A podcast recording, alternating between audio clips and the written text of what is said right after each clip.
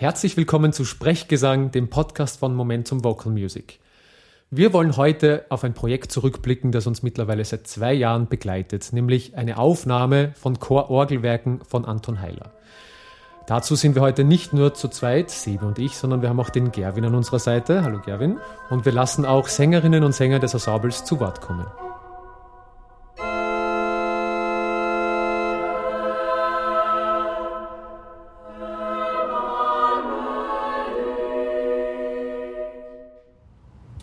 Also wenn ich an Musik von Heiler denke, dann kommt mir als erstes der Begriff Bitonalität. Polytonalität, sehr mystisch, religiös, Dissonanzen, Jazz, Filmsequenz, Kirchenmusik, homophon, eine neue Welt,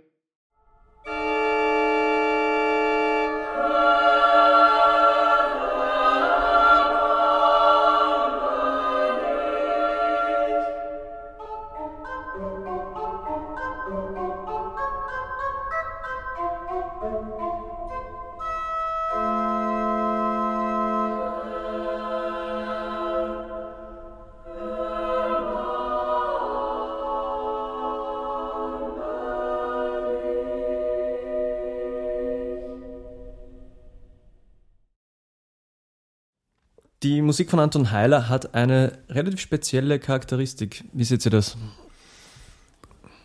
Ich würde sagen, es kommt ganz stark aufs Werk an bei Heiler. Wir haben ja bei der Aufnahme viele Schaffensperioden von ihm abgedeckt. Es gibt Stücke wie zum Beispiel die Passionsmusik, die sehr spät in seinem Leben entstanden sind, die total atonal und clustermäßig sind in manchen Momenten und dann aber auch ganz einfache liedhafte Momente, wie in der äh, Messe für Oberchor zum Beispiel. Also bei Anton Heiler kommt es immer darauf an, welche Schaffensperiode man gerade erwischt. Es gab auch eine Zwölftonphase, aber ja, Anton Heiler beinhaltet so ziemlich alle musikalischen Sprachen, die man sich im 20. Jahrhundert vorstellen kann. Also wenn ich an Musik von Heiler denke, dann kommt mir als erstes der Begriff Bitonalität oder auch Polytonalität in den Sinn, dann Jazz und dann natürlich auch Kirchenmusik und auch gregorianischer Choral. Meine ersten Assoziationen sind Polytonalität und Dissonanzen, aber auch Kirchenmusik und das Instrument Orgel. Okay, das ist interessant, weil das ist eigentlich eine ungewöhnliche Mischung wenn man hört, man verbindet damit Polytonalität, Dissonanzen, Jazz, aber auch Kirchenmusik und gregorianischer Choral. Hm. Ich finde, es ist voll spannend, äh, im, im Chor zu stehen und einfach auf Heiler zu musizieren. Die Klangfarben, die er entdeckt, also vor allem auch, auch in der Chormusik und, und ähm, mit, mit dem Wechsel vor allem zwischen den solistischen Linien und dann wieder auch auch die Harmonik, die er da an den Tag legt, ist, ist für mich immens spannend. Vor allem zu Hause dann irgendwie einzulernen, die eigene Linie und dann kommt man in die Probe und es eröffnet sich plötzlich so eine reichhaltige Welt, ähm, die, die man vielleicht vorher oder auch gerade aus der Zeit auch nicht unbedingt erwarten würde. Ähm, wie kann ich die Musik charakterisieren? Es kommt mir vordergründig sehr religiös vor. Bei den Stück, die mir bis jetzt untergekommen ist, ist mir aufgefallen, dass sie sehr homophon sind und die Herausforderung dabei liegt für mich tatsächlich in dem Finden der richtigen Intonation, vor allem was diese dissonanten Töne angeht.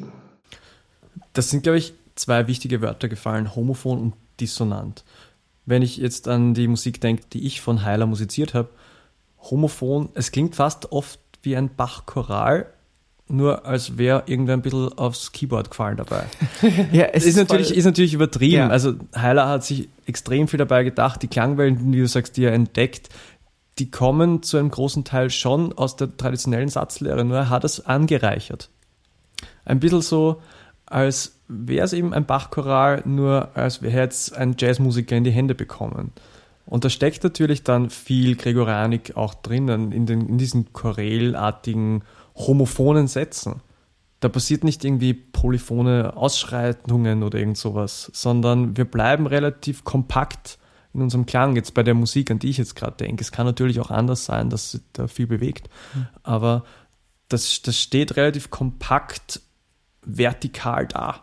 Das es, ist ein Akkord. Es hat auf jeden Fall eine Struktur, weil ich finde, für mich ist moderne Komposition oft wirr, aber er setzt das wirklich in einer erkennbaren Struktur um. Also wenn man das sich dann das Stück einmal hört, dann ist es so, ah, okay, wir, wir fangen an, ah, wo geht's hin? Ah, da sind wir wieder angekommen.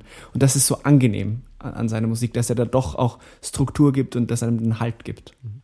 Und was du vorher gesagt hast mit Bach, die Parallele ist ja auch, dass Bach vordergründig für die meisten Zeitgenossen Organist war und auch Heiler eigentlich als Orgelvirtuose international total gefragt war. Und bei einem Stück wie dem Hymnus ähm, aus der Vespa, das erste Stück aus der Vespa von Anton Heiler, kann man wirklich vor Augen sehen, wie er eigentlich an der Orgel sitzt und diese Harmonien ausprobiert. Also es ist auch in der Vokalmusik Musik, die von der Orgel kommt und wo in ganz oben in der höchsten Stimme ein, eine, eine allgemein bekannte Melodie gespielt wird und dann drunter die schrägsten Harmonien drunter gelegt werden, die halt gerade noch verkraftbar waren für die, für die Kirchenbesucher. So kommt mir die Musik manchmal vor. Ja, wir machen ein Stück aus der Vesper, das heißt Hymnus. Und weil du jetzt sagst, ähm, oben ist diese bekannte Melodie und unten die schrägen äh, Harmonien, mhm. habe ich zum Beispiel das, ich meine, ich bin eine Unterstimme unter Anführungszeichen. Also ich habe jetzt nicht die höchste Sopranstimme in diesem Konstrukt.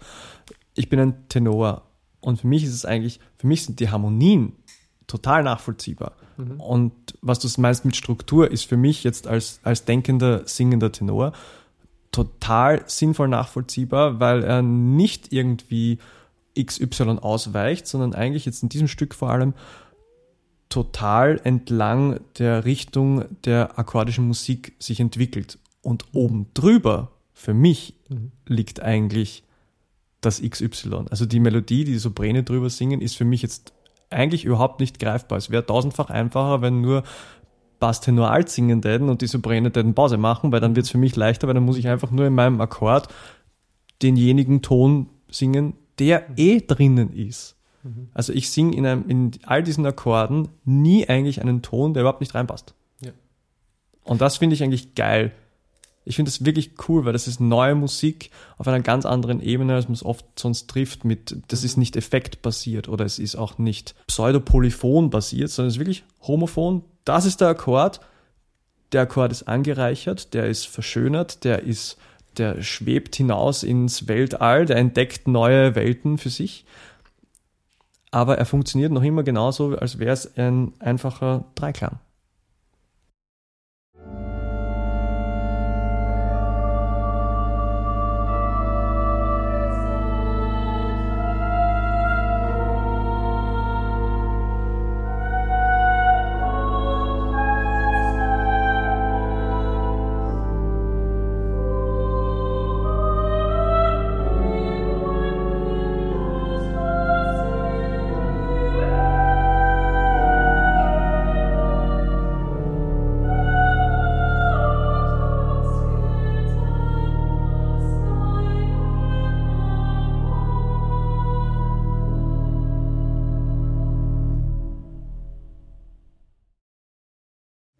Wenn man sich jetzt mal überlegt, was braucht man, um Musik von Anton Heiler zu singen? Was sind die Werkzeuge, die man als Sänger oder Sängerin braucht?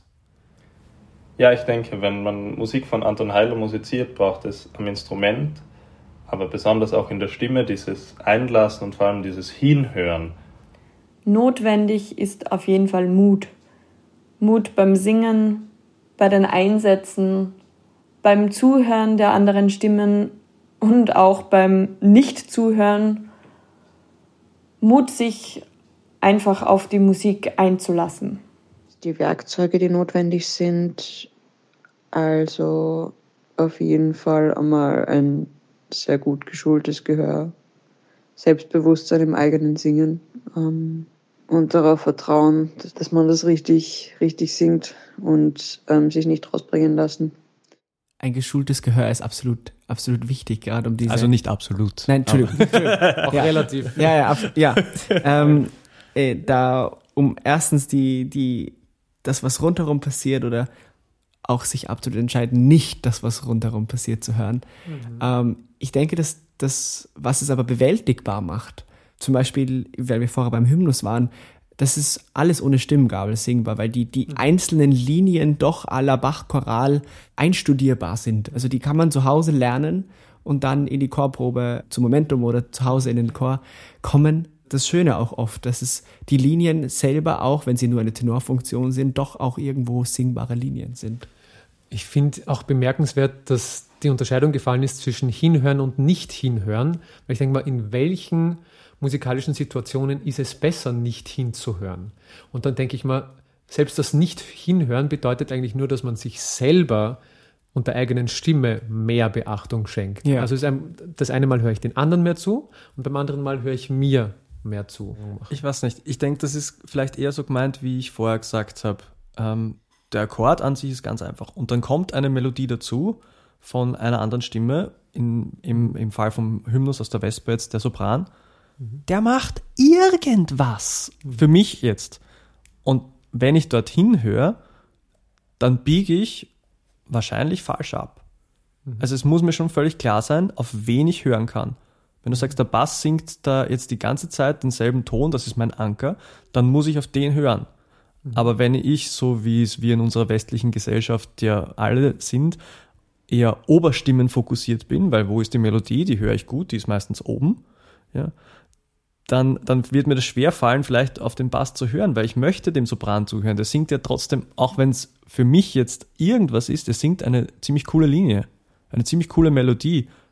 Gar nicht einfach und gibt dem Ganzen total angereichert einen wunderschönen Klang, aber mhm. zuhören darf ich ihm nicht. Da darf ich ihm nicht hinhören. Mhm. Ich glaube, dass das so zu verstehen ist. Mhm.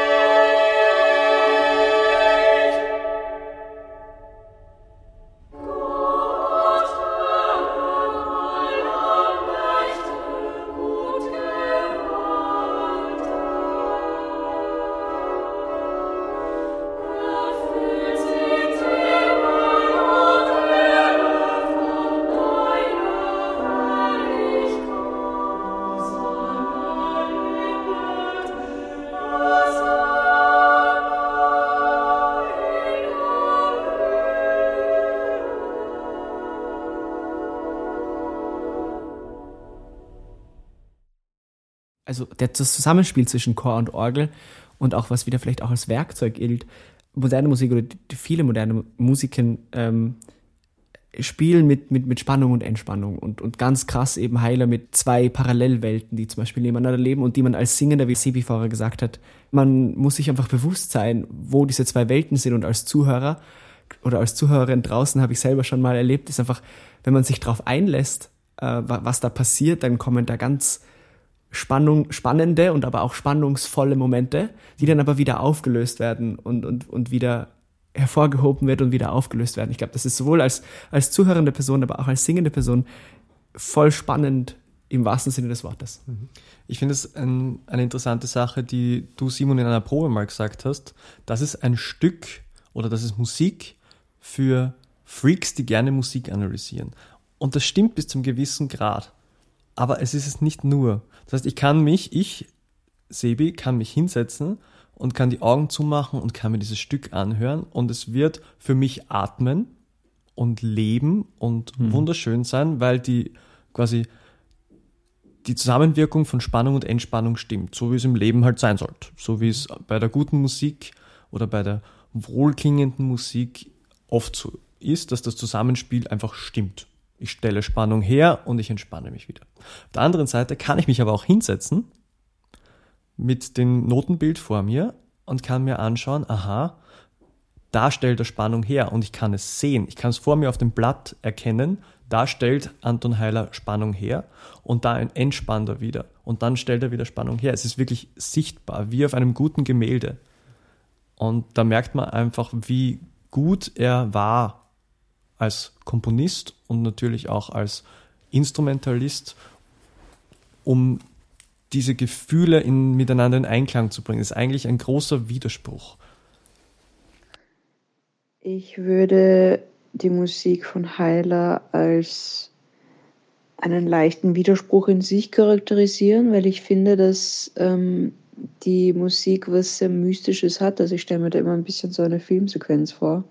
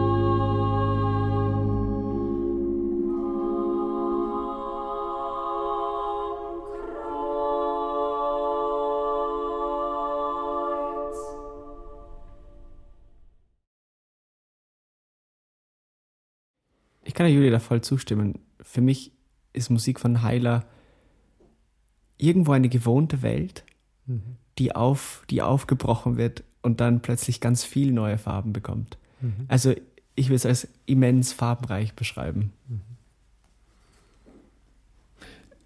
Es sind Stücke von, von großen Widersprüchen, weil Heiler war ja auch ein, ein sehr religiöser Mensch und wir in unserer heutigen Zeit haben einen anderen Zugang zu Religiosität, also müssen uns diese Texte und auch den Ort, von dem sie kommen, wieder neu erschließen. Ähm, das kann man zum Beispiel daran erkennen, dass Heiler damals ähm, es abgelehnt hat, an der Staatsoper in einer Monteverdi-Oper Cembalo zu spielen weil das quasi ein weltlicher Gig war, den, den er nicht annimmt. Also der Fokus, ja, ja, ja. Der Fokus liegt da einfach total auf, auf, der, auf dem Geistlichen und das merkt man auch an seinem Werk. Dieser Widerspruch fällt mir da auch ein. Begeisterung für die Musik Heilers kommt erst mit dem Tun. Je besser das Ensemble zusammengesungen ist und je mehr die einzelnen Melodien, die einzelnen Linien und die Harmonien ineinander greifen, desto mehr Freude und Gefallen entwickelt sich an der Musik. Ich finde, das, das springt wieder genau auf den Zug der Widersprüche auf. Eigentlich passiert vieles, was überhaupt nicht zusammenpassen sollte, aber es passt irgendwie trotzdem, weil Heiler genau gewusst hat, was er macht weil er genau gewusst hat, wie seine Musik klingen soll, weil er genau gewusst hat, was er damit aussagen möchte. Und ich glaube, das ist eine Zusammenfassung von der Musik von Anton Heiler. Da passiert viel, was irgendwie gar nicht passen sollte, aber es macht eine Klangwelt auf, die trotzdem wunderschön ist und die trotzdem mitreißend ist und die trotzdem einen unschätzbaren Erfahrungswert mit sich bringt. Das ist Heiler für mich. Für mich bedeutet die Musik von Anton Heiler ein Verlassen der Komfortzone im besten Sinn, weil durch dieses Verlassen kommt man, wie jetzt schon viele angedeutet haben, in spannende, farbenreiche Gegenden, die man sonst nicht erleben würde. Also man kann schon sagen, dass die Musik von Heiler einzigartig ist. Also wie einzelne Stücke da funktionieren, wie sie gebaut sind, wie der Klangeindruck ist, das findet man sonst bei keinem anderen Komponisten. Und diese Reise in den letzten zwei Jahren war eine absolut lohnende für mich als Dirigenten als auch fürs Ensemble. Und ich bin schon sehr gespannt auf das Ergebnis in CD-Form.